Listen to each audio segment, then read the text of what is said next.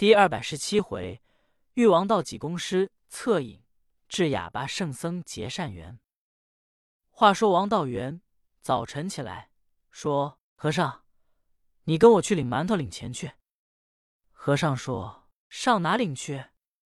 老道说：“在这北边有赵家庄，有一位赵浩善，每逢初一十五，斋僧布道，一个人给一个大馒头，给一百钱，你也会领一份。”好不好？和尚说：“好。”这位赵善人因为什么斋僧不到呢？王道元说：“哎，别提了。赵好善有一个儿子，今年十二岁，先前念书说话很聪明伶俐，忽然游上半年，也没疾也没病，就哑巴了。你说这事怪不怪？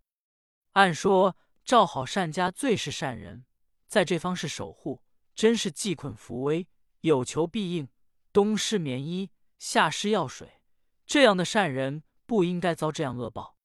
上天无限，会叫他的孩子哑巴了。现在赵善人就为是积福作德，斋僧布道，只要他儿子好了。无奈本处名医都请遍了，就是治不好。和尚说：“既然如是，我跟你去。”老道是好人。见和尚这喊苦，为是叫和尚领一个馒头好吃，又得一百钱。他焉知道罗汉爷的来历？同和尚由庙中出来，扑奔赵家庄，来到赵宅门首，一看人家早放完了。王道元知道就是来晚了，赶不上门房也给他师徒留出三份来。他在这本初庙里多年了，这都认识王道元。今天。老道同和尚来到赵宅，一打门，门房管家出来一看，说：“道爷，你来晚了，我们给你留下来了。”王道元说：“费心费心，这里还有一位和尚，求管家大爷多给拿一份吧。”管家说：“可以。”立刻由里面拿出四个馒头，四百钱来，递给和尚一个馒头，一百钱递给老道三份。和尚说。我也一个人，他也一个人，怎么给他三份？给我一份。管家说：“他庙里还有两个徒弟，故此给三份。”和尚说：“我们庙里连我十个和尚，庙里还有两个徒弟，要给我十份吧。”管家说：“那不行。你说庙里有十个和尚，谁人知道呢？王道爷他的庙离我们这里近。”我们这里素日都知道他庙里有两个徒弟。你的庙在哪里？和尚说：“我的庙远点。”管家说：“你一个人进未来化缘吗？”和尚说：“我倒不是进未化缘，你们村里有人请我来治病，我来了，我也没找着这个人。”管家说：“你还会瞧病吗？”和尚会，会，内外两科，大小方脉。都能瞧，专治哑巴。管家一听说这话当真吗？和尚说当真。管家说：“你要真能治哑巴，我到里面回禀我们庄主去。我们公子爷是哑巴，你要能给治好了，我们庄主准得重谢你。”和尚说：“你回京去吧。”管家立刻转身进去。王道元说：“和尚，你当真会治哑巴吗？”和尚说：“没准，先蒙一顿饭吃再说。”王道元一想，这倒不错。昨天在我庙里蒙我一顿粥吃，今天又来蒙人家。正在思想之际，管家出来说：“我家庄主有请。”和尚说：“道爷跟我进去。”老道又不好不跟着，一同和尚往里走进了大门。迎面是隐蔽，往西拐是四扇平门。开着两扇，关着两扇，贴着四个斗方，上写“斋庄中正”四字。一进平门是南道坐房五间，有二道垂户门，东西各有配房两间。管家一打南道做厅房的帘子，僧道二人来到屋中，是两明两暗。迎面一张敲头案，头前一张八仙桌，两边有太师椅子。屋中摆设。一概都是花梨紫檀补木雕刻桌椅，墙上挂着名人字画、条幅对联、工笔写意、花卉翎毛，桌上摆着都是商夷周鼎秦砖汉玉上谱的古玩，家中颇有些大师派。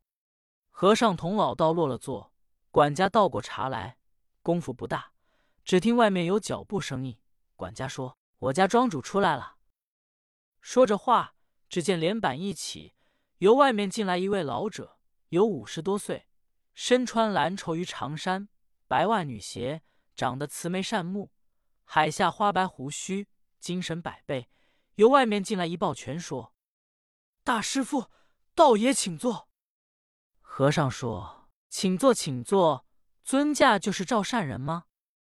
赵老头说：“岂敢，岂敢。”小老姓赵，我方才听见家人说大师傅会治哑巴。我跟前有一个小大，今年十二岁，自幼很聪明，忽然由二月间无缘无故就哑巴了，也不知是怎么一段缘故。大师傅能给治好了，老汉必当重报。和尚说：“那容易，你把小孩叫来，我瞧瞧。”赵员外叫家人去把公子叫来。管家立刻进去，功夫不大，将小孩带进来。和尚一看这个小孩长得眉清目秀，赵员外说：“你过去叫大师傅瞧瞧。”和尚把小孩拉过来说：“我瞧你长得倒很好，无缘无故你会哑巴了。”我和尚越看越有气，说着话，赵小孩就是一个嘴巴，打的小孩拨头就往外跑。赵员外一看急了，本来就是这一个儿子，和尚倘若吓着，更不得了了。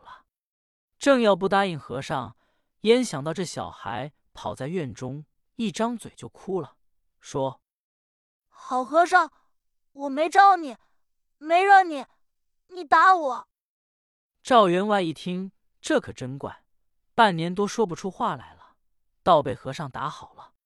老员外赶紧上前给和尚行礼，说：“圣僧真乃佛法无边，未领教宝钗在哪里？上下怎么称呼？”和尚说：“员外要问，我乃灵隐寺几颠是也。”赵员外一听说，就是了，原来是济公长老。小儿我实在不知。王道元在旁边一听，心中这才明白，说。嘴来是圣僧，小道失敬了。赵员外这才把公子叫进来，叫他快给圣僧磕头。小孩立刻进来给和尚行礼。赵员外说：“儿呀，我且问你，因为什么你忽然会哑巴了？”小孩说：“我由那一天到花园玩去，瞧见楼上有一个老头，两个姑娘，我都不认识。我说：你们哪来的？”他们也不知怎么一指我，我就说不出话来了。赵员外说：“这是怎么一段情节？”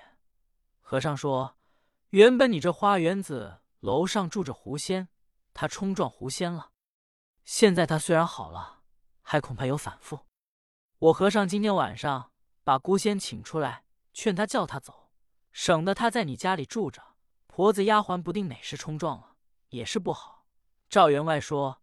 圣僧这样慈悲更好了，赶紧先吩咐家人，立刻擦抹桌案，少师摆设杯盘，把酒菜摆上。老员外喜不自胜，立刻拿酒壶给和尚、老道斟酒，一同开怀畅饮。吃完了早饭，赵员外陪着和尚、王道元谈话，晚半天又预备上等高白海味席。和尚说：“老员外，叫你家人。”预备一份香烛纸马，回头在后面花园鱼摆上桌案，我去请狐仙。老员外吩咐叫家人照样预备，仍然陪着同桌儿时。和尚大把抓菜，满脸抹油。吃完了晚饭，天有出谷以后，和尚说：“东西预备齐了没有？”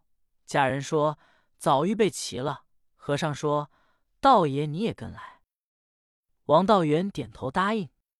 赵员外叫家人掌上灯光，一同和尚来到后面花园子。